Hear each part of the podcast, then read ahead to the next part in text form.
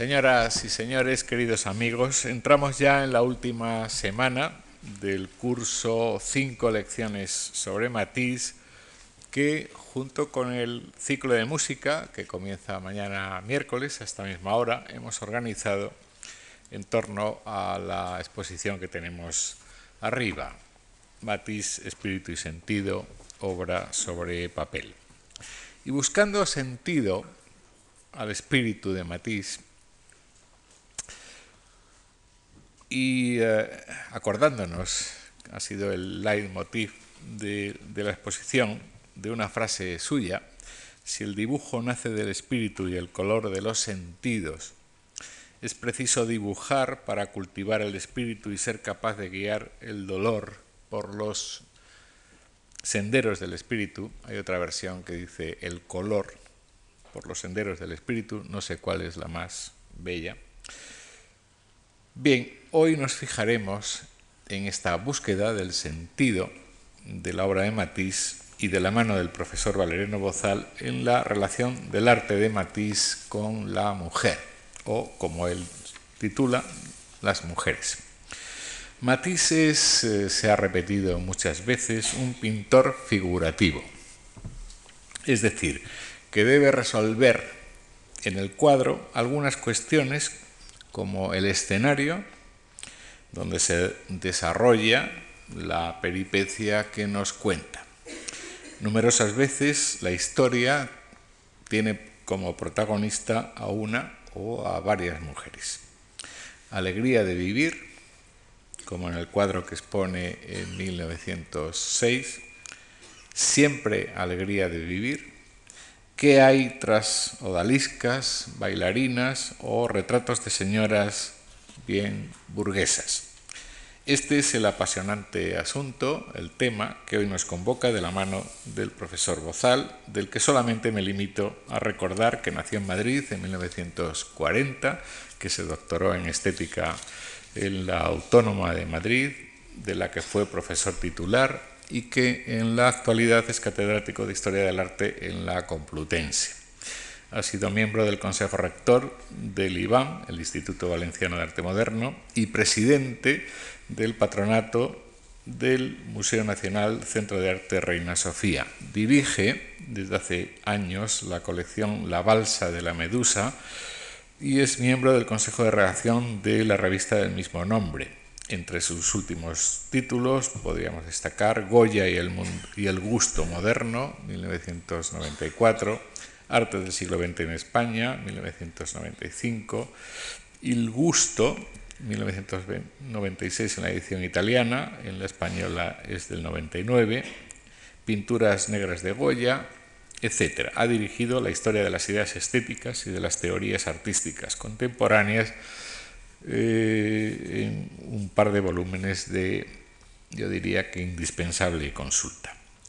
Miembro en la actualidad de nuestra comisión asesora, aquí en la Fundación Juan Mar, Valeriano Bozal ha ocupado muchísimas veces esta tribuna. Antes, hace un momento, bromeábamos sobre la cantidad de veces que yo le había presentado aquí y las variantes que había introducido en estas presentaciones. La última vez fue el curso pasado en un aula abierta de ocho lecciones dobles sobre pintura holandesa del siglo XVII. Agradecemos mucho al profesor Valeriano Bozal su nueva colaboración. En realidad no tendríamos que agradecerle nada, puesto que está en su casa. Y a todos ustedes sí les agradezco su presencia, recordándoles que este curso termina el próximo jueves con la lección de Juan Manuel Bonet. Muchas gracias. Buenas tardes. En primer lugar, eh, quería dar las gracias por la invitación. Si bien es cierto que eh, son varias las veces que he estado en, no sé si llamarle tribuna, eso es excesivo, en este lugar, eh, siempre me siento satisfecho de volver a hacerlo y de hablar de cosas que me interesan. Les agradezco también su asistencia en un día como hoy, en el que ya se está terminando el, buen tiempo y es muy agradable estar por ahí fuera. Y voy a tratar de desarrollar un tema que yo propuse cuando me invitaron a participar en el curso y que eh, a medida que lo preparaba pues eh, iba tomando conciencia de que me desbordaba completamente y que podía explicarse, que podía entrarse en él, desarrollarse con perspectivas eh, muy diferentes. En principio parece una nota, un rasgo de todos conocido, eh, que eh, la obra de Matisse, o en la obra de Matisse, mejor dicho, son muchos los motivos femeninos, son muchas las figuras femeninas que han sido pintadas, dibujadas, litografiadas, etc. Desde los primeros eh, momentos, desde sus comienzos como pintor, a finales, sobre todo a comienzos del siglo XIX, hasta su muerte, el número de mujeres que Matisse pintó resulta incontable y desde luego muy superior al de figuras masculinas e incluso al de otros temas igualmente muy desarrollados en la obra de Matisse como las naturalezas muertas o los paisajes. En cualquier caso, siempre la figura femenina eh, desborda eh, todos los demás motivos, todos los demás temas. En esto, eh, Matisse no es un pintor excepcional, no es un pintor extraño, no es un rasgo que nos pueda causar sorpresa. La mujer fue un tema querido, podríamos decir, por los eh, pintores de finales del siglo XIX. Fue eh, objeto, como ustedes saben, de representaciones muy diversas y de análisis muy brillantes. La figura femenina, la mujer, Ocupa un lugar destacado en la obra de Cézanne, por ejemplo, ocupa un lugar destacado entre los simbolistas, fueron muchas las mujeres también que pintó Gauguin y son eh, bien conocidas las que aparecen en los, en los lienzos, en las pinturas de Renoir y de Degas, que verdaderamente se especializaron en este tema. Igualmente, las mujeres son motivo típico de los prerrafaelitas, tienen un lugar destacado en la iconografía de Munch o la iconografía de Klim y de los pintores de la secesión. Las mujeres son eh, protagonistas eh, casi exclusivas de la obra de Gonsiele y mm, tienen un papel decisivo en la primera época de Oscar Kokoska. Mujeres son igualmente los motivos de algunas de las esculturas más conocidas de Godin y mujer es la, más, la protagonista de la más importante de las esculturas eh, de Mayol, la mediterránea. Son mujeres las que aparecen, las figuras que aparecen preferentemente en las pinturas de Suñer y en las esculturas de Clara. Y mujer es la protagonista de eh, la novela, por llamarla de alguna manera, de Eugenio Dors, La bien plantada. Mujeres, por último, la figura de una de las esculturas más relevantes del siglo XX, la Montserrat de Julio González. Mujeres son los motivos a los que presta su atención el que eh, suele entenderse casi siempre como eh, competidor, como rival eh, de Matisse, me refiero naturalmente a Pablo Picasso. La imagen de la mujer que ofrecen todos estos artistas es eh, tan diversa como puede ser diferente su actitud, la actitud de cada uno de ellos, su estilo o sus intereses. En principio, cabe decir que muchos no hacen sino seguir por el camino, por la senda de un tópico que llegó a institucionalizar la eh, pintura neoclásica.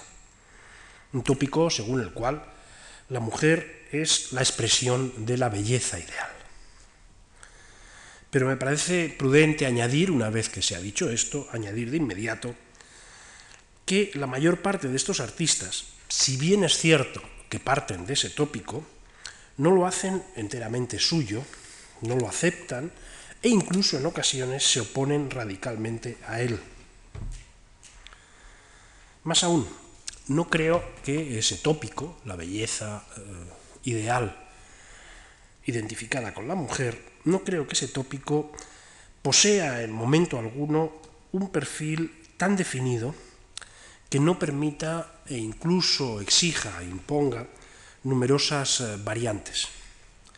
Ya en los mismos momentos de su institucionalización neoclásica, en la segunda mitad del siglo XVIII, la figura femenina, recordarán, adopta papeles y fisonomías muy diferentes. Puede recordarse a la estatuaria antigua, como efectivamente lo hace en las pinturas de David, por ejemplo, pero ahí también desempeña, recuerden el juramento de los Horacios o el Bruto, el papel de lo privado y doméstico, el papel de la sensibilidad sentimental frente a lo público del héroe viril, estoico y dueño de sí. Este, esta contraposición de papeles va a mantenerse a lo largo del XIX y todavía hoy sigue eh, coleando, aunque sea ya de un modo eh, menor, de un modo ya más irrelevante. Diferente es, por el contrario, el caso de la escultura de Canova, distinto. Algo después el papel que cumplen las mujeres de Ingres. En todos los casos, y no voy a insistir sobre ello porque ustedes las conocen perfectamente, resulta plausible la referencia neoclásica, una referencia de carácter estilístico. Pero con decir que son mujeres neoclásicas, con decir que se incluyen dentro del estilo neoclásico, es bien poco lo que se dice, es bien poco lo que se alcanza, pues en cada uno posee, como acabo de mencionar, la figura femenina un sentido bien diferente. Por debajo de los rasgos estilísticos, adquieren las mujeres neoclásicas también las del neoclasicismo romántico, se me permite, si se me permite, y creo que es permisible denominar así a Ingres, adquieren significados diversos que si no eh, se excluyen entre sí, al menos merecen una atención singularizada. Alguno ya ha sido mencionado, la belleza ideal, las virtudes domésticas y privadas. Otros deben serlo ahora, al comienzo de la intervención. Algunos hacen referencia a la expresión de la patria o de la república. Y eso sucede bastante habitualmente en los artistas franceses durante los años de la Revolución. Hay, no, hay más que recordar a Giraudet, a Gros, a Vicar, etc.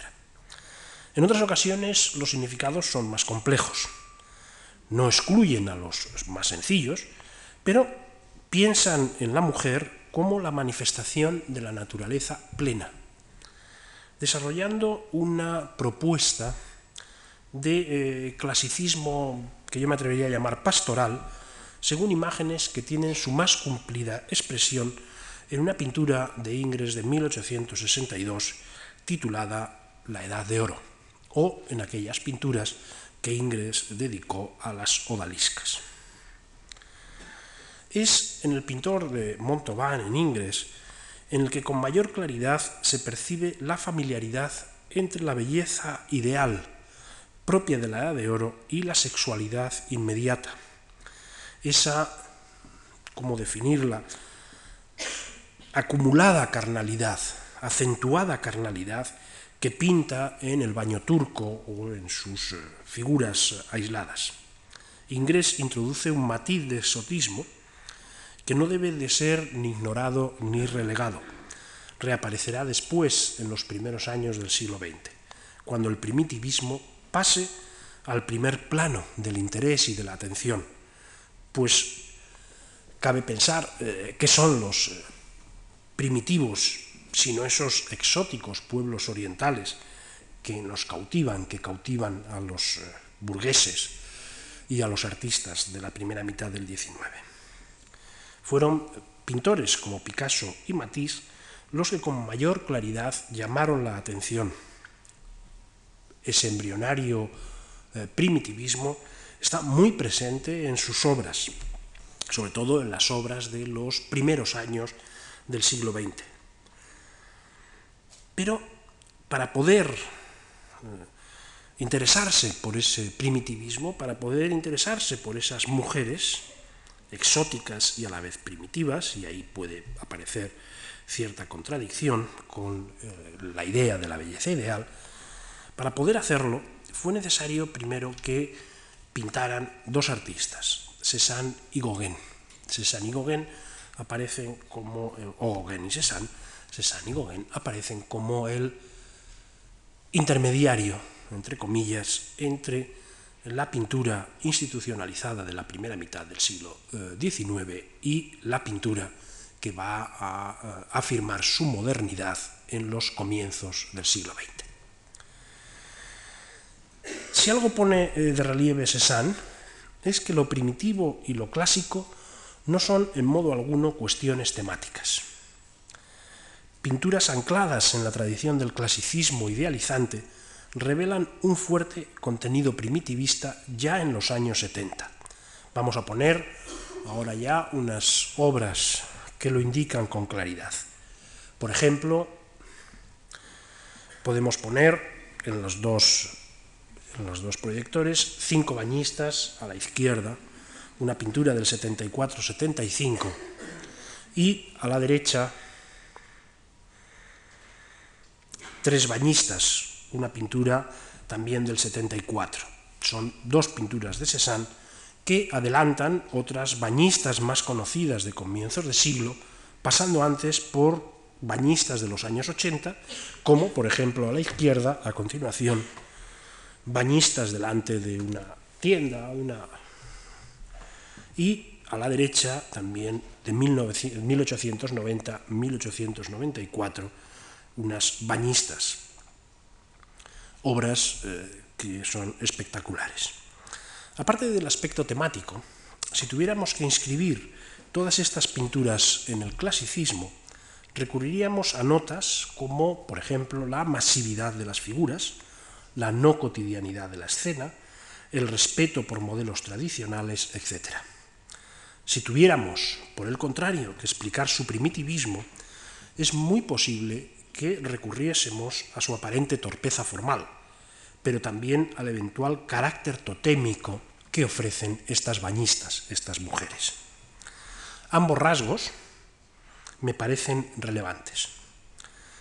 La torpeza se ha considerado, y, de la torpeza se habló en muchas ocasiones a propósito de Cézanne en la época en que él pintaba, e incluso el propio Cézanne alentó es eh, calificativo, pues hablaba de eso en sus cartas de su propia torpeza.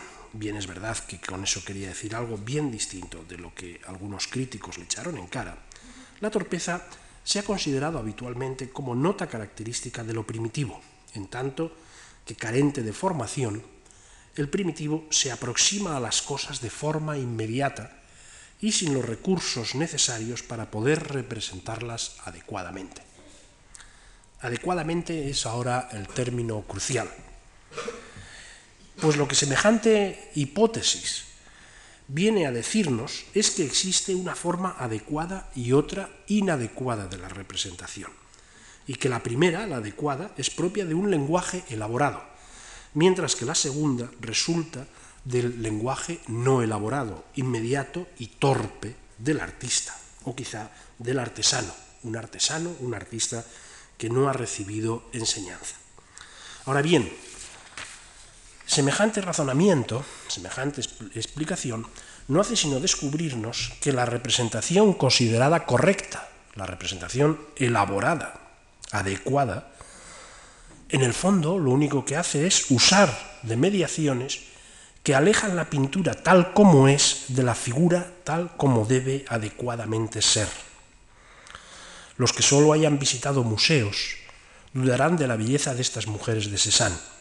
A los que nos gusta la playa no estaremos tan seguros de que no sean a la vez bellas y verosímiles. Siempre me ha llamado la atención la preocupación, la extrema preocupación cesaniana por introducir, entre comillas, introducir en figuras reales las dimensiones y desproporciones reales de las figuras, esas desproporciones, esas figuras reales en figuras ideales consagradas por la tradición, en sus actitudes, en sus gestos, que podemos mm, rememorar en pinturas clásicas, pero con una deformación desde el punto de vista de la pintura clásica que responde a la deformación natural del cuerpo. Y siempre me ha fascinado su fracaso. Creo que es en esa tensión entre la pretensión y el resultado donde se funda una de las razones de la desconcertante belleza eh, de Cézanne.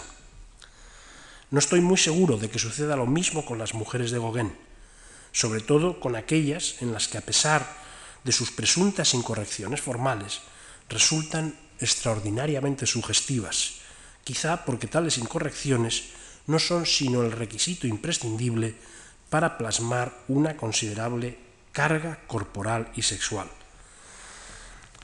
En la derecha podremos ver una mujer sentada en un sillón.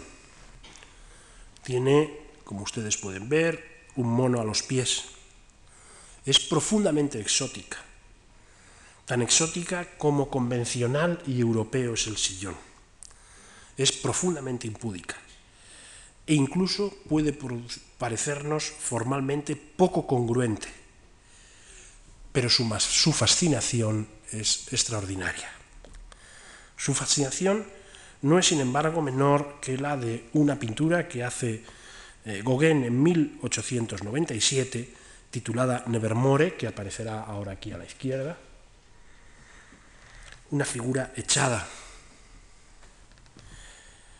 No será excesivo a la vista de esta figura de Gauguin afirmar que debe situarse en la saga de esas mujeres desnudas echadas que desde el Renacimiento han tenido un peso específico en este tipo de pinturas.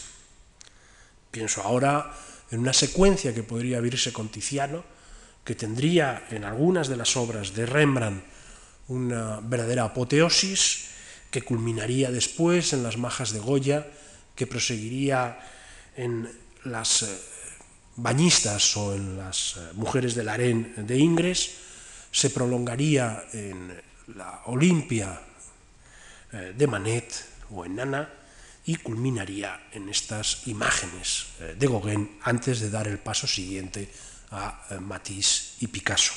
Se establece una verdadera secuencia. Tampoco sería excesivo decir que esta secuencia, que estas figuras, han destacado, cualesquiera, sea su motivo, cualesquiera sea el tema en el que se las ha incluido, precisamente por lo explícito de su sexualidad, por lo explícito de su cuerpo, de su naturaleza, y que Gauguin también participa de esa explicitación de la sexualidad. Pero lo hace invirtiendo, en cierta medida, el objeto. Antes era una mujer pasiva, una mujer receptiva. Se ofrecía como objeto, se dice tópicamente, como objeto del deseo. En la pintura de Gauguin, tanto en una como, en otra de las que tenemos en la pantalla, pero ahora me refiero concretamente a Nevermore, la figura de la izquierda. Vemos no una mujer pasiva, aunque anecdóticamente, desde el punto de vista temático, está echada, en realidad es una figura hasta cierto punto amenazadora. Incluso aunque no hace ningún gesto,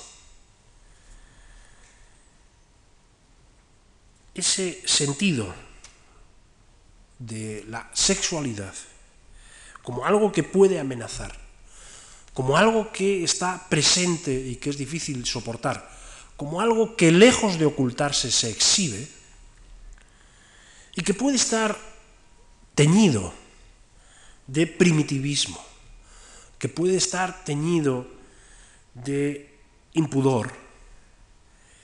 Ese sentido de la figura femenina como una figura con un papel sexual activo y hasta cierto punto agresivo, no solamente se encuentra en la pintura de Gauguin o en la visión que Gauguin tiene de Tahití o de la Martinica.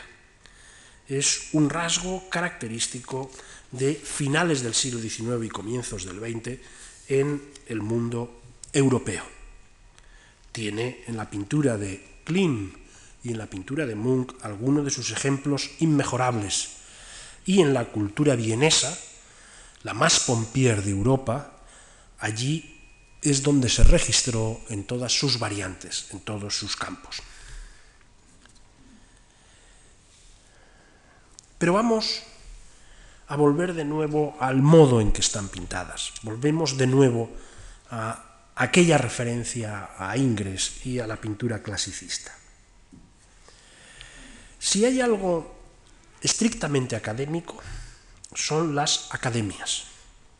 Se denominan academias, como ustedes saben, a los dibujos que hacen los estudiantes de bellas artes ante un modelo o de un modelo que posa. Encajar la figura en el espacio, encajar sus partes, captar el volumen, captar los juegos de luz, componer. Son algunas de las pretensiones, hay otras más, de esta primera etapa en la formación del artista, cuando pinta, cuando dibuja academias. No se me entienda mal, en modo alguno son despreciables las academias. Y en el pasado neoclásico eran condición necesaria para alcanzar algún puesto relevante, incluso una beca en Roma. Pero además basta contemplar la obra de Giraudet, de Gros, del propio David, para percibir que la academia puede estar presente en muchas obras de madurez. De hecho, lo estuvo en muchas de las que pintó Ingres, también en algunas pintadas por Cézanne. Las academias no son en todos estos artistas simples ejercicios académicos, van mucho más allá. Y plantean además un problema. Concebimos los orígenes del arte moderno,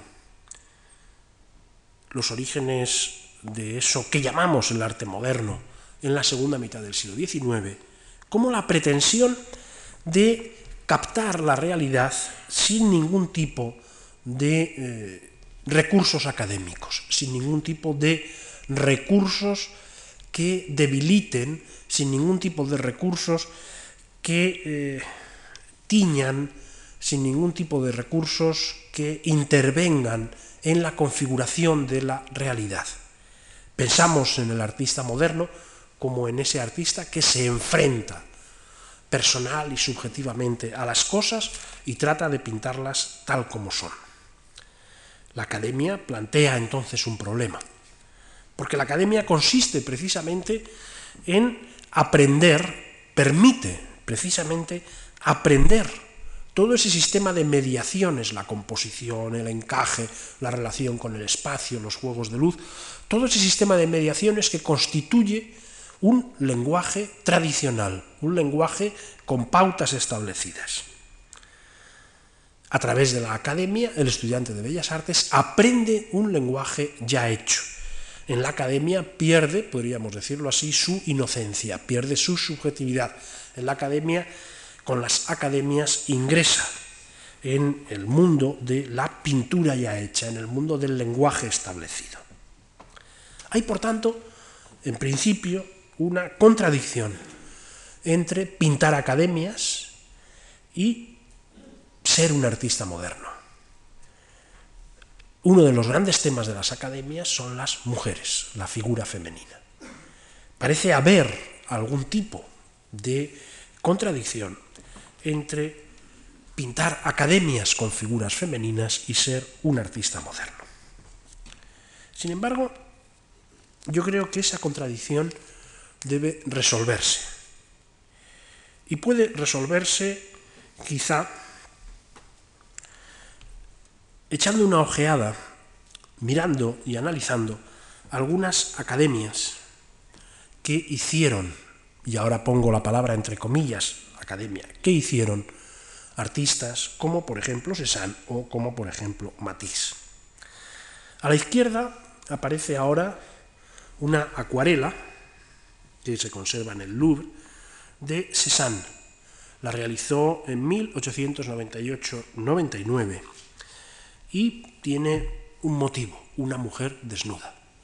A la derecha aparece la pintura que el propio Cézanne hizo y que a mí, confieso, me gusta menos que la acuarela, la pintura que el propio Cézanne hizo de esta figura femenina, también en la misma fecha. Se trata en ambos casos, más quizá en la acuarela que en el óleo, de una figura inquietante, por lo menos de una figura que a mí me parece inquietante. La actitud de la mujer responde claramente a un posado, y cualquiera puede imaginarse a esa figura sobre un tablado, sobre un tabladillo, y a un grupo de estudiantes dibujando esa mujer a la que dice levanta los brazos, pon eh, la pierna de esta manera o de otra, eh, estira el vientre, estira el torso, eh, cualquiera de esos gestos que tanto la acuarela como la pintura recogen. Pero siendo una academia, y, no ocultándolo en modo alguno, se ha realizado de tal manera que los rasgos de la percepción inmediata, que los rasgos de la percepción no preparada, también sean evidentes. Nosotros, decía hace un momento, podemos verla sobre un tabladillo rodeada de estudiantes, pero podemos verla también en la privacidad de una casa. Es decir, la figura de Cézanne, la mujer de Cézanne, es una mujer que participa tanto de el género que exige la elaboración del lenguaje, del género que mira a la tradición y participa simultáneamente de esa inmediatez que llamamos moderna. En 1898 y 1899, cuando están realizadas estas dos obras, la pintura y la Acuarela, Cézanne es un hombre mayor, había nacido en el 39 y morirá poco después, en 1906. No necesitaba hacer academias, pero sí necesitaba continuar aprendiendo, igual que Goya en su vejez también decía, aún aprendo. Cabe decir que ante esas figuras, ante estas figuras de Cézanne, se comprende mejor aquella pretensión del pintor de hacer pintura como la de los museos, pero hacerla del natural. Posado y naturaleza, academia y cotidianidad, inmediatez visual, volumen, incluso fealdad y sin embargo belleza. He aquí la duplicidad. Pero sería imprudente reducir el peso de la academia. Cézanne investiga con la figura tal como es propio de este ejercicio, tal como es propio de este género. Se enfrenta a un problema importante en la actitud corporal, más compleja que las de sus bañistas, y por ello cruza las piernas, si ustedes se fijan, y mueve la cintura, cambiando la posición lateral del cuerpo y girando levemente los brazos, más que los hombros que permanecen en una y otra igual, sobre todo el brazo derecho y la cabeza. El resultado es profundamente llamativo y ustedes pueden verificarlo si ensayan esta postura en privado en casa. Sobre todo si cuidan, si intentan mantener, háganlo con cuidado porque pueden caerse, la actitud de las piernas. Pues parte del cuerpo, si ustedes se fijan, parece estar completamente de perfil, de lado, estando sin embargo de frente y en cualquier caso está firmemente asentado, como lo está una estatua, una modelo posando, pero no es estatua sino figura cotidiana. Cronológicamente, pero no solo cronológicamente, hay obras de Matisse muy próximas a esta de Cézanne. En el extremo a la derecha aparece una obra bien conocida y que ustedes además pueden ver ahora en la exposición de la Thyssen, Desnudo en el estudio en azul. Es una obra que pertenece a la Tate Gallery. Fue pintada hacia 1899-1900. Insisto en la cronología, aunque me haga pesado en esto, porque me parece importante señalar la coincidencia cronológica de estos artistas, el momento en el que están pintando. Matisse ha pintado una figura afín a la de Cézanne. No levanta los brazos, es cierto, tampoco levanta la cabeza y está orientada en dirección contraria. Podríamos decir que nos encontramos ante una inversión de la mujer desnuda de Cézanne de la izquierda. Pero en ambos, en Matisse y en Cézanne, encontramos una similar pretensión constructiva y volumétrica, ese firme asentarse sobre el suelo, ese juego ambivalente de lo posado y de lo cotidiano. Tal como indican otras pinturas y los dibujos realizados entre 1900 y 1903, no se trata de una casualidad. La investigación de Matisse no oculta su interés por las diversas posibilidades que la relación entre las piernas y el cuerpo establecen. Por ejemplo, aparecerá a la izquierda un dibujo, es también una academia, se titula Desnudo, cruza las piernas, similarmente a la pintura. Pero a la derecha vemos otro dibujo, también de la misma época, 1900-1901, hay diferencias de meses en que separa las piernas. Y también a la derecha veremos a continuación otro dibujo en que las junta, ahora de espaldas. Se titula Desnudo erguido de espaldas y pertenece también al mismo periodo. Son estudios que va a utilizar cuando pinte cinco años después, seis años después, Lujo, o cuando en 1907 a la izquierda, junto a mí, aparecerá Pinte desnudo erguido, de nuevo una obra de la Tate Gallery. O poco después, cuando pinte unas esculturas con desnudos de espaldas a las que después me referiré. Pero la evolución del artista, la evolución de Matisse, no es lineal. En estos dibujos y en estas pinturas, la figura femenina, la mujer, ha adquirido una masividad, una fuerza constructiva, un peso y un volumen muy distintos de eh, los que poseía eh, la pintura tradicional. Diríamos, por hablar de una manera sencilla, que Matisse ha exagerado ese sentido del volumen, ese sentido de la masa, ese sentido corporal. Podríamos pensar entonces que ha abierto un camino y que va a discurrir sin más por ese camino.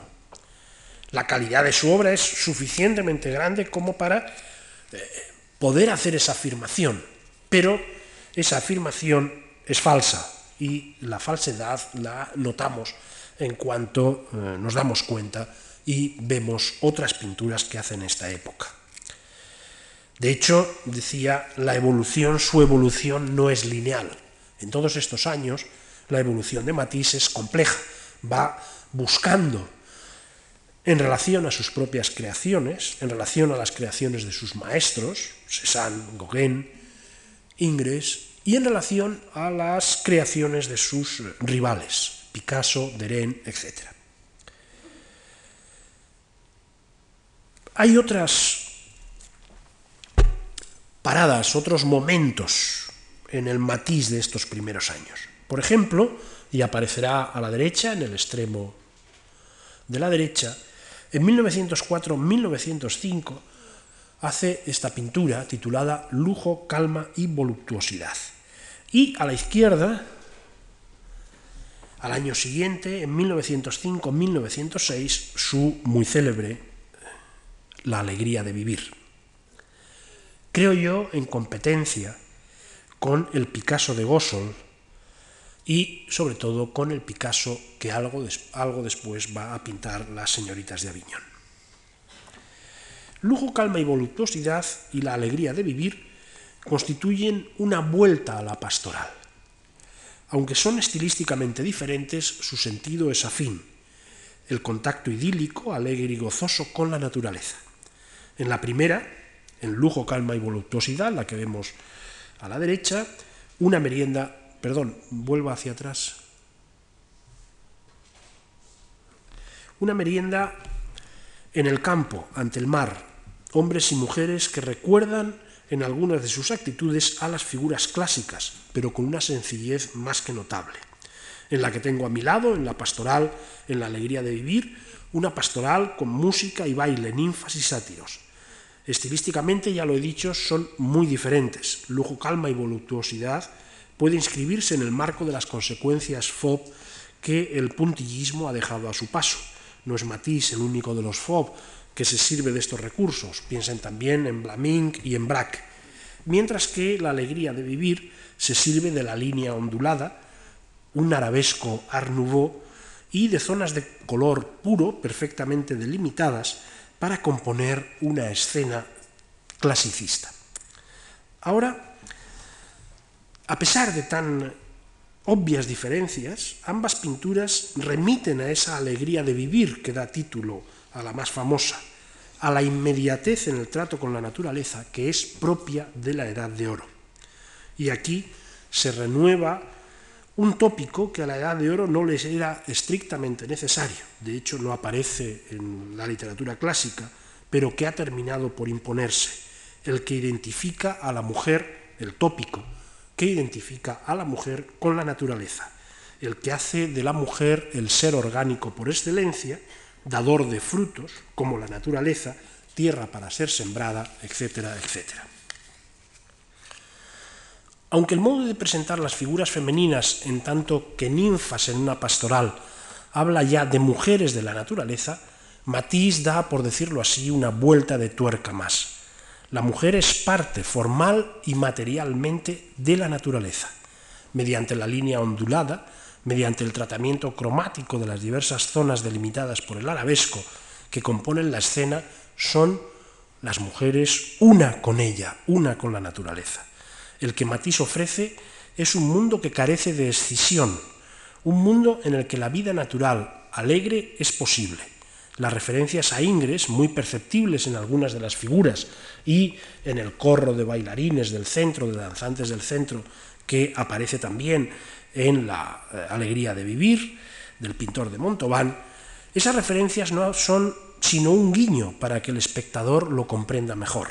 Y la mujer de la izquierda, con los brazos levantados tras la cabeza, totalmente a la izquierda, mostrándose, remarca no solo la relación con Ingres, también la relación con Cézanne, con aquel desnudo que acabamos de ver, consolidando una figura que de nuevo recogerá Picasso en su harén y en las señoritas.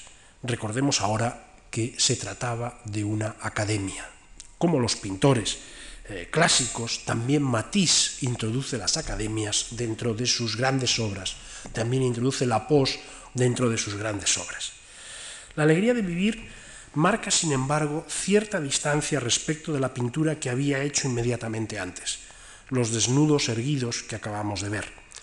En esas pinturas y dibujos anteriores, la figura femenina destaca en y del espacio en el que se encuentra, y los dibujos a los que se aludió definen con precisión el volumen corporal, su masividad.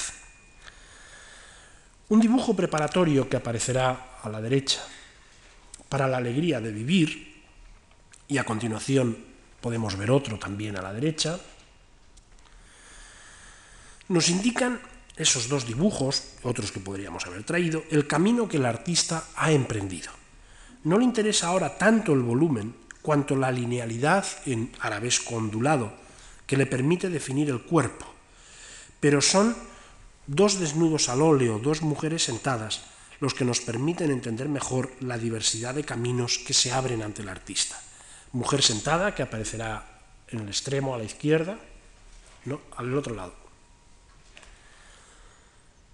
sigue las pautas marcadas por la alegría de vivir en lo que a la articulación de zonas cromáticas se refiere, de tal modo que la figura de la mujer surge en esa misma articulación, sin separarse por completo del ámbito natural en el que se encuentra. De nuevo, la vacilación entre el posado y la inmediatez de lo cotidiano, dejando para el color todo el trabajo de hacer de esa, de aquella, una figura natural, viva y fuerte, una figura finalmente fauve. La pintura que vemos a la izquierda, este desnudo sentado, un pastel y un watch de tamaño bastante mayor que, que aquel óleo, sin eh, prescindir del juego lineal en la construcción de la figura, obsérvese, por ejemplo, la importancia que adquiere en el perfil eh, de la pierna levantada esa línea, en el contraste con la que eh, va hacia abajo o en el contorno del cuerpo, define, decía, con gran precisión, a pesar de la importancia de esa linealidad, al personaje en el espacio, distingue a la mujer con nitidez y convierte su presencia en el elemento decisivo de la obra, lo que no sucedía en aquella mujer sentada. Ahora, lo natural se concibe en tanto que materialidad y peso. La energía vital es poder físico, poder corporal. Matisse no es el único que se mueve en estas latitudes, también lo hace Picasso, el Picasso más clasicista y primitivo de Gossol e inmediatamente posterior a Gossol. En el extremo a la derecha podemos ver primero Mujer desnuda sentada, una obra que Picasso hace en 1906, y a continuación La Toilette, a la derecha, que son una y otra dos buenos ejemplos de este proceder. No es muy diferente el Picasso que prepara las señoritas, las de Moselle. Aquí podemos contemplar también a la derecha dos estudios, este es el primero, a continuación viene el segundo, para las señoritas que pertenecen a la estirpe de y a continuación lo vemos a la derecha también, dos mujeres desnudas, un dibujo de 1906. Son mujeres todas estas de Picasso, de gran poderío físico, miguelangelescas, hercúleas, de cuerpos bien definidos, masivos, macizos, que van a transformarse de inmediato en virtud del arte africano, tal como puede percibirse en este otro estudio para las señoritas que vemos también a la derecha a continuación mujer desnuda de pie. El tratamiento africano de la figura tiene, si ustedes se fijan, la virtud de aplanarla y de alterar sustancialmente el ritmo corporal, evitando la pesantez de las otras figuras, tal como después hará en las señoritas o como hará sobre todo en obras explícitamente africanas como Desnudo con paños. El proceder de Matisse es en este aspecto muy similar, aunque no exactamente igual tan como ponen de relieve los tres dibujos de 1906 que van a aparecer en eh, la imagen que hay junto a mí a la izquierda. Este primero, desnudo erguido, a continuación, desnudo sentado y a continuación, mujer sentada. Son tres dibujos de líneas contundentes, si bien el tratamiento de la linealidad espacial indica que no ha olvidado las posibilidades explicitadas en la alegría de vivir, Tres dibujos que no olvida esa linealidad, pero que se pondrá de manifiesto poco después en sus figuras sobre paredes empapeladas, como si fueran estampados planos. Pero sobre todo es una pintura de 1906-1907 que aparecerá a continuación a mi izquierda, una de las más famosas de Matisse, Desnudo Azul, recuerdo de Visca, del Museo de Baltimore, la obra, una obra que se considera fundamental en la trayectoria del arte moderno, es, decía, esta la pintura más eh, importante para el tema que nos ocupa. Ante esta pintura ya no es posible eludir la cuestión que salta a la vista, el primitivismo. Por una parte, Desnudo Azul recuerda a la Nevermore de Gauguin, que vimos anterior, eh, hace un momento por otra va más allá. Como la pintura de Gauguin se inscribe en esa trayectoria que tiene en los venecianos sus comienzos más conocidos, pero también como ella ha trastocado los términos de la representación del cuerpo femenino, que no es ya la exultante declaración de vitalidad sensual en la que este tipo de imágenes se había refugiado. Ahora bien, sus efectos deben mucho menos al motivo que al modo de su representación. Aunque el cuerpo se contornea en líneas que recuerdan el ornamento del Art Nouveau, sus partes parecen articularse en un ensamblaje que tiene la virtud de unificar lo orgánico y lo mecánico. Este es un extremo en el que Matisse me parece incluso más arriesgado que Picasso, más inclinado, al menos en estos años, a una agresividad profundamente mecánica. Desde semejante punto de vista, cabe decir que la mujer de Matisse es ambigua, produce un efecto contradictorio. Agresividad por una parte, pero también atracción por otra. Este es el sentido de su primitivismo. La mujer se ha hecho parte de la naturaleza, por eso es profundamente atractiva, pero por eso produce, suscita temor. No es la única obra de Matisse que se mueve en semejante marco y en semejante ambivalencia, ni siquiera la que consagra el primitivismo como rasgo definitivo. Las dudas son evidentes. Desnudo, negro y dorado, que aparecerá aquí a la izquierda, del Museo de San Petersburgo, del Hermitage, tiene tanto de negro y clásico, incluso me atrevo a decir del simbolismo, que rompe con la tendencia marcada por Desnudo Azul.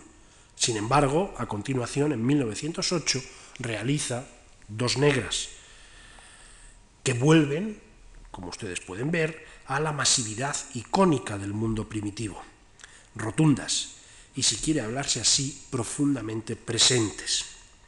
Mientras que, a continuación, a la izquierda, la serpentina, una pintura, perdón, una escultura del 9, no ha olvidado las posibilidades del arabesco sin prescindir de la presencialidad. Puede pasar la siguiente en los dos y dejarla en blanco. El arte primitivo, el africano, el ibérico, el oceánico, tuvo múltiples efectos y fue considerado en perspectivas muy diferentes. Hoy día estamos ya en condiciones de resumir cuáles de sus rasgos han marcado el arte del siglo XX. Creo que ese que caracterizamos como presencia es uno de los más relevantes. Intentaré explicarlo en pocas palabras.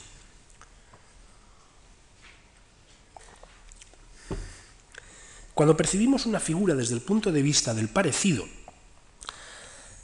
la referimos a otra cosa, aquello a, la cual, a lo cual se parece. La figura percibida no es sino un tránsito para la otra, que está en el origen y así es más real y más importante. En lugar de una figura, en lugar de, perdón, de hablar de una figura, podemos hacerlo de la naturaleza a la que la figura se refiere, podemos hacerlo del paisaje o del mundo. En todos los casos sucede lo mismo. La imagen es un derivado mimético del motivo representado. Este tipo de percepción ha dominado en los sistemas europeos de representación en los últimos siglos. La, la, ventana albertiana ha sido la concepción artística más ajustada y más conocida a su propósito. Al definir el cuadro como una ventana abierta sobre el mundo, era el mundo el que cobraba toda su importancia. Había que traspasar la superficie pictórica, ir más allá hacia ese espacio tridimensional ilusionista, hacia las escenas narradas, los símbolos representados, que no eran sino remedio del espacio, de las escenas y de los símbolos. El primitivismo, que fascinó a los artistas a finales del siglo XIX y comienzos del XX, no solo ofrece mayor libertad formal, mayor exotismo, motivos nuevos y sorprendentes, además altera radicalmente los presupuestos perceptivos. Ni el arte africano, ni el ibérico, ni el oceánico se sitúan en el ámbito del parecido mimético, o al menos ese es el modo de contemplarlos por parte de los artistas de comienzos del 20, y ese modo de contemplarlos es el que ahora nos interesa. Más que representar, estas formas o estas creaciones artísticas presentan. Las figuras totémicas, por ejemplo, no mimetizan entidades empíricas percibidas cotidianamente, sino que crean o hacen presentes entidades que sólo en tales piezas alcanzan figura y pueden verse.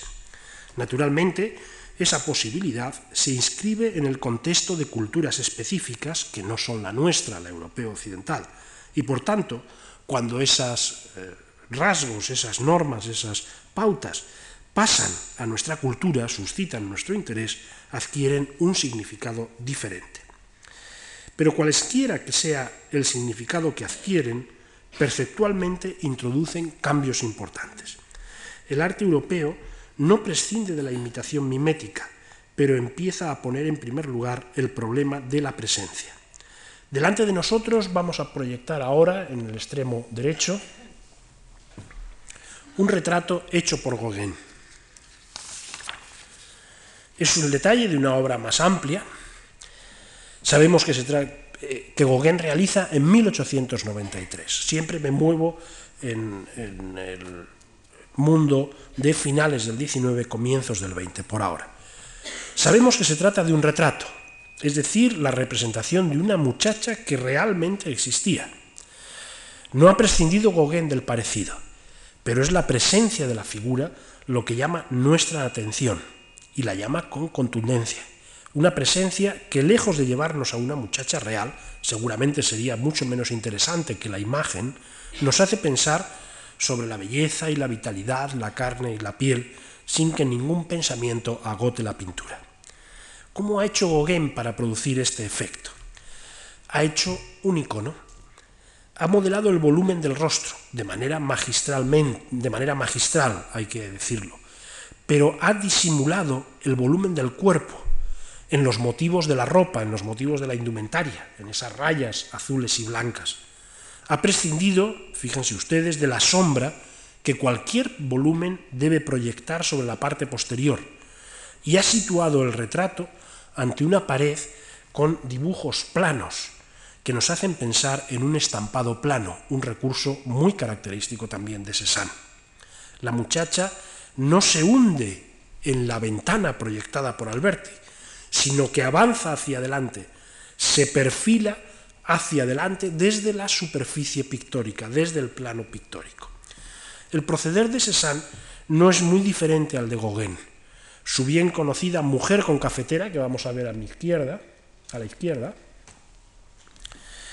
aplana todos los elementos, una pintura de 1890-94.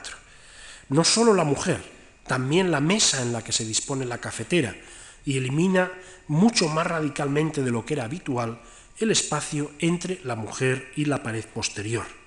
También aquí la sombra de una figura consistentemente volumétrica brilla por su ausencia. A continuación, a la izquierda, el retrato de Madame Cézanne, que conserva la Tate Gallery, resulta asombroso, pues si ha pintado, como efectivamente lo ha hecho, un espacio transparente tras ella, ha aplanado el rostro, que es simultáneamente una máscara y uno de los rostros más hermosos de la pintura moderna. Su dama en azul, que vemos a la derecha, una pintura del año 2, aplana la figura hasta hacer incongruentes las posiciones de los brazos. Estamos ante iconos que no han perdido la condición de retratos, que no han olvidado el parecido, pero que poseen esa cualidad de la presencia en grado muy superior a lo que es habitual. En su descripción, en su, la somera descripción que acabo de hacer, han aparecido rasgos que adelantan el trabajo de Matisse, el aplanamiento, el estampado, la iconicidad.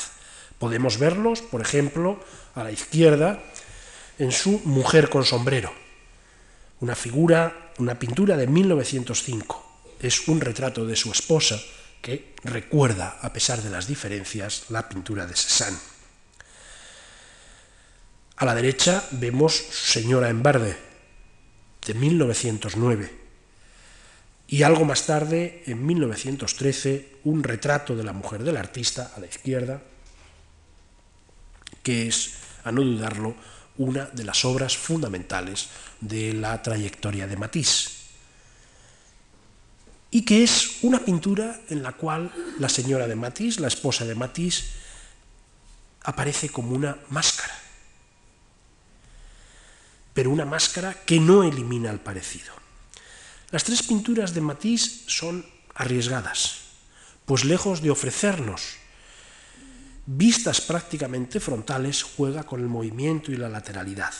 El retrato de 1905 obliga a volverse a la figura, el de 1909 sesga ligeramente al personaje y el retrato que hace de su mujer en 1913, este que tenemos aquí, es el más frontal de los tres, parece jugar con la relación entre el cuerpo y el sillón, y ambos con el fondo indeterminado ante el que los ha colocado. Antes de seguir adelante, quisiera comentar dos aspectos suscitados por estas obras, especialmente por la última. La máscara y los aditamentos de la indumentaria, en especial el sombrero. Sobre la condición de la máscara, poco puede dudarse. El óvalo del rostro, las líneas de la nariz y la boca, las almendras de los ojos, son rasgos que estaban anunciados en el retrato de 1905 y que se hacen protagonistas en el de 1913. Son rasgos en modo alguno azarosos. La máscara aparece como la superación de la individualidad. La máscara aparece como un tipo, un arquetipo, un tipo de carácter general que supera la individualidad de la percepción inmediata e introduce un principio de abstracción. Y ustedes pueden ver ese principio de abstracción en el tratamiento lineal de las cejas, en el tratamiento lineal de la boca, en el tratamiento lineal de la nariz o en el tratamiento geométrico de los ojos. Dibujos ligeramente posteriores insisten en estas notas.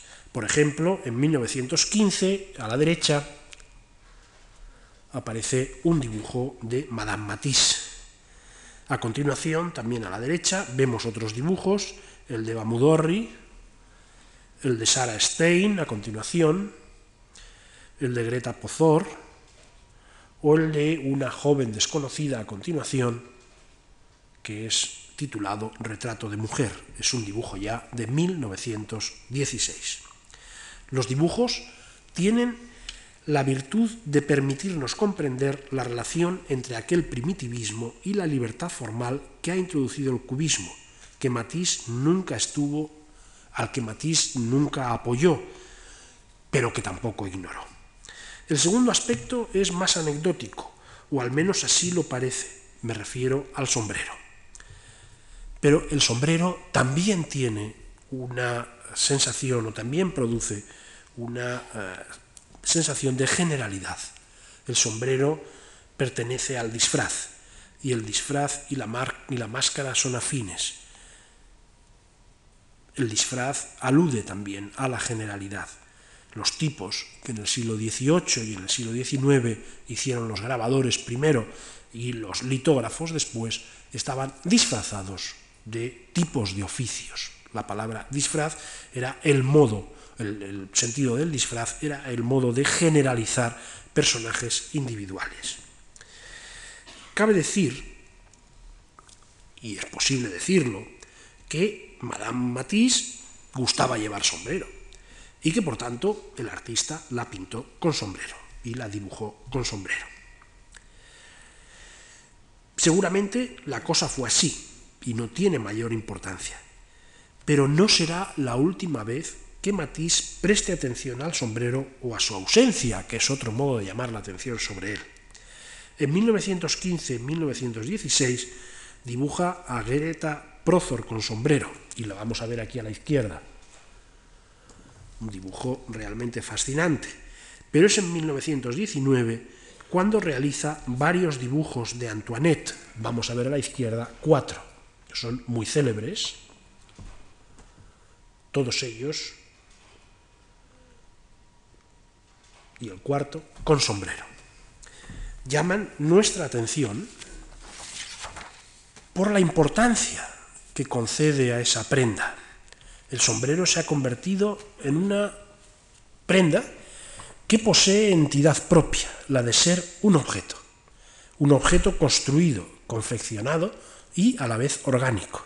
Y en el último dibujo que tenemos en la pantalla se puede ver ese carácter construido, ese carácter objetual no sólo por la textura, el contorno y la ondulación de los detalles, de los motivos, también porque forma parte de la figura hasta casi definirla. De la misma manera que la melena puede definir a otra de las protagonistas femeninas de las pinturas y dibujos de, Matisse, por ejemplo, Loret. Por ejemplo, a la derecha vemos a la italiana, que es Loret, una pintura del Guggenheim de 1916, a Loret con taza, a continuación una pintura de 1917, a Loret en verde en el sillón rosa, una pintura también del 17. También la melena va a caracterizar a diversas odaliscas y a figuras en las que todavía no voy a detenerme. Hasta ahora, y podemos pasar y apagar las dos, hasta ahora he intentado describir el complejo tramado en el que se configura el lenguaje de Matisse, a partir de obras que tienen a la mujer como motivo central. Ahora bien, ¿esta preferencia por la figura femenina es puramente casual? ¿Cómo afecta el punto de vista matisiano a la imagen de la mujer, si es que la afecta de alguna manera? Por lo pronto, vale la pena recapitular algo de lo dicho para poner orden en nuestro pensamiento. La trayectoria de Matisse, lejos de perfilarse linealmente, como ya indiqué, ha trazado una fisonomía compleja, llena de contrastes y de tensiones. La academia y la cotidianidad, la idealidad clásica y el primitivismo, la linealidad ornamental Art Nouveau y la masividad volumétrica, la definición de la pintura y la anécdota indumentaria, la máscara y la representación mimética. Podríamos seguir. Son quizá los más llamativos entre los diferentes contrastes. Matisse no ha optado por lo uno o por lo otro, ha optado simultáneamente por extremos que se creían incompatibles. No lo ha hecho él solo, pero él lo ha hecho, y lo ha hecho tomando la figura femenina como motivo preferido. Consecuentemente, la mujer parece entonces sometida también a este juego de tensiones. Pertenece al mundo de lo cotidiano, pero posa. Es una máscara y es bella, es ideal, pero es primitiva, salvaje. Es lineal, ondulada, pero masiva, volumétrica. Se funde con el entorno y se distingue de él. No son pocos los autores que han vinculado, o que han señalado mejor, que las pinturas de Matisse, que la pintura de Matisse corren tras la creación de un mito. Pues bien, creo que la figura femenina que ha creado es también una figura mítica. Es real e ideal, explica a todas las mujeres y se distingue de ellas. Creo que en la creación de este mito destaca dos rasgos fundamentales. Por una parte, destaca el equilibrio entre lo que corresponde a la belleza abstracta, ideal, y la verosimilitud. Por otra, en segundo lugar, la presencia poderosa de la figura femenina que pienso se convierte en el rasgo femenino por excelencia.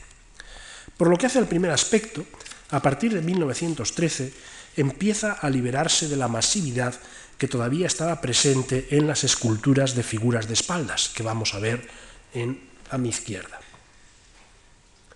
Aquí tienen una y a continuación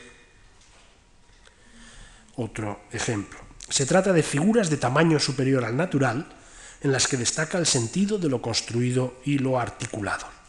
Si recuerdan algunos de los dibujos de 1909 y 1910, por ejemplo, a la derecha, desnudo erguido de espaldas, otros dibujos indican que son también una respuesta de Matisse al cubismo. También a la derecha podemos ver un estudio para desnudo con unos rasgos cubistizantes.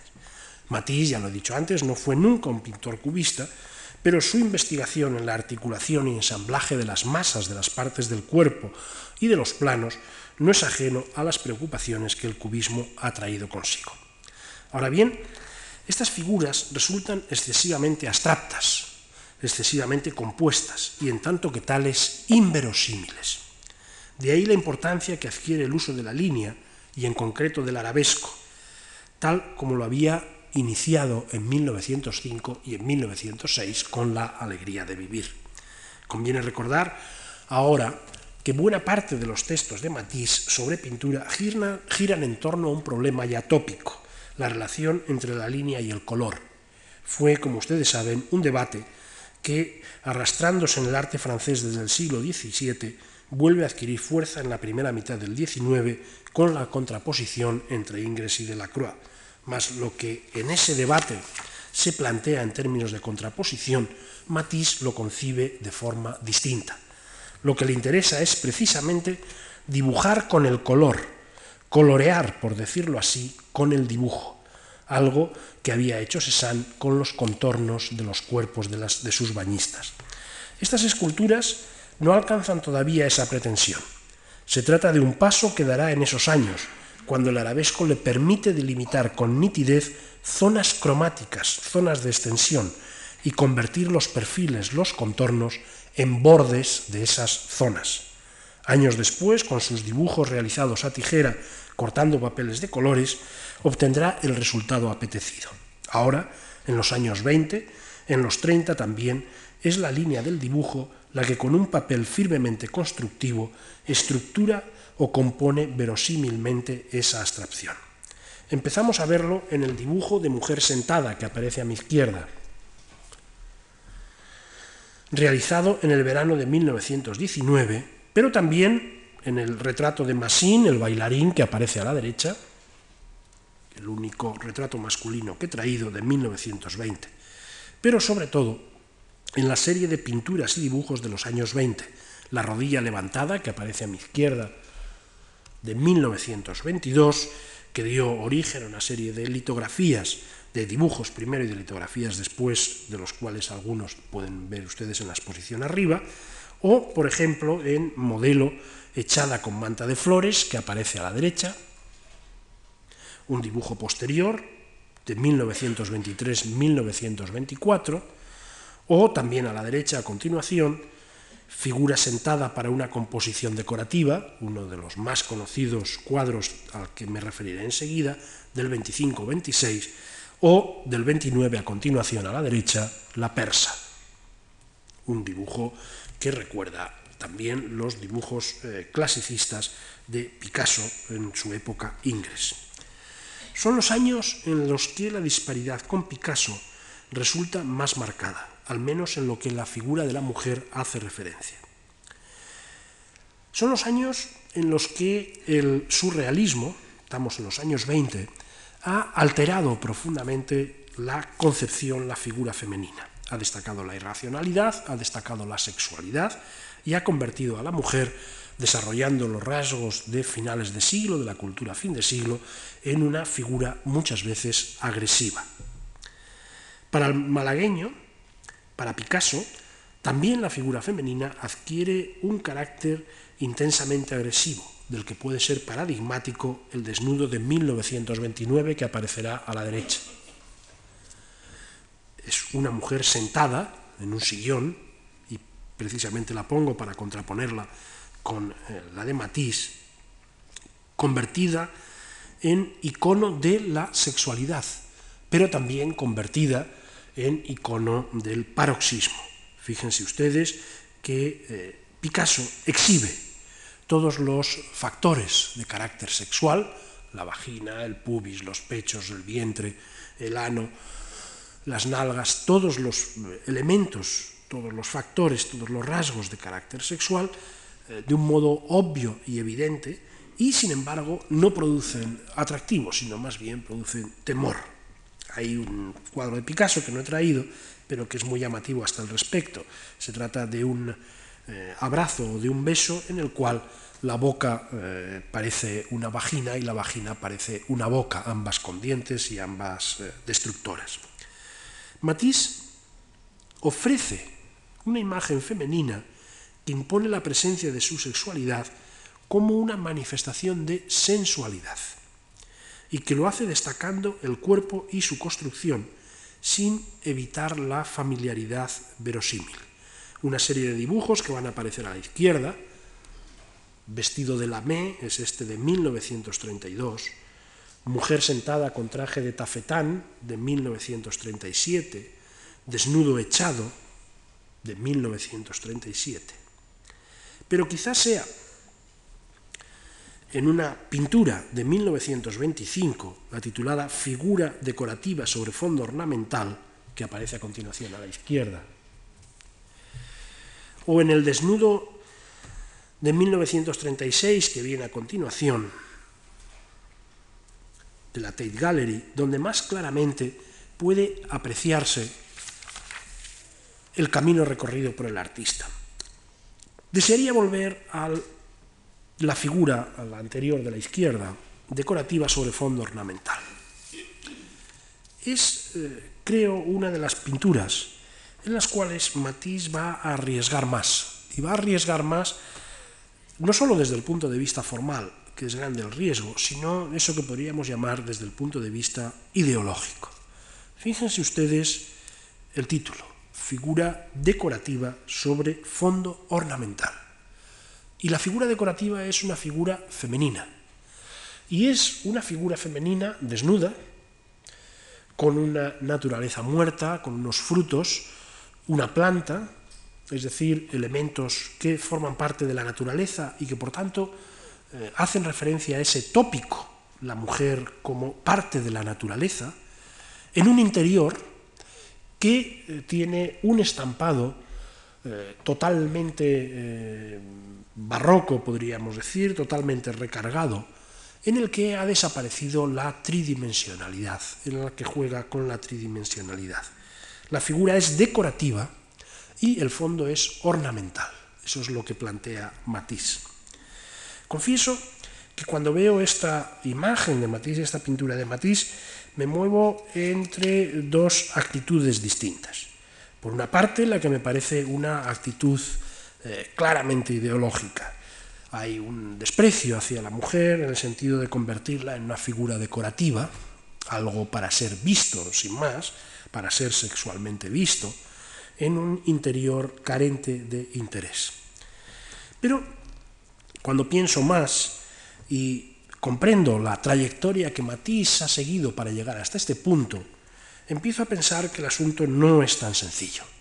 Y empiezo a pensar que el asunto no es tan sencillo contrastándola con la pintura eh, de Picasso, porque Matisse ha convertido esa figura en una presencia casi eh, primitiva, en la que la figura aparece como un objeto, pero no en un objeto alienado, no el objeto eh, del deseo en el sentido más estricto, sino como un objeto construido plásticamente. Hay en, toda la pintura de Matisse y en todos los dibujos de Matisse esa pretensión de construir realidad mediante la linealidad. La figura femenina, que había sido sistemáticamente eh, referida a una mujer real en su representación, adquiere aquí un valor estrictamente plástico, no un valor de sexualidad. Incluso la pintura eh, de eh, Picasso, cuando nosotros la vemos, nos remite a esa sexualidad real, empírica, que podemos encontrar en la vida cotidiana o que podemos rechazar o que podemos no encontrar. El carácter ornamental o decorativo que Matisse veía para toda su pintura nos impide el referirnos, el movernos hacia ese mundo de realidad empírica, como si la imagen tuviera en sí misma toda su responsabilidad, toda su entidad. Como si Matisse no quisiera más que hacer imágenes, como si las imágenes y las mujeres fueran intercambiables, como si estuviera absolutamente prendado de esa eh, capacidad creadora de crear plásticamente figuras, pero figuras que finalmente no son más que plásticas.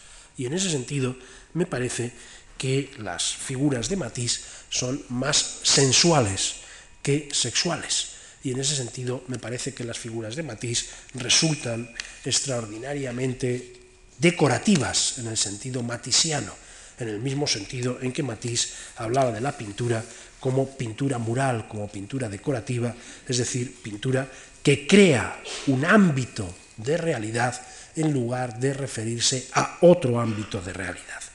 Esa eh, afirmación final, sin embargo, esta consideración final, sin embargo, me resulta eh, discutible, eh, me resulta en cualquier caso hasta cierto punto embarazosa, pero es el punto al que yo he podido llegar. Muchas gracias.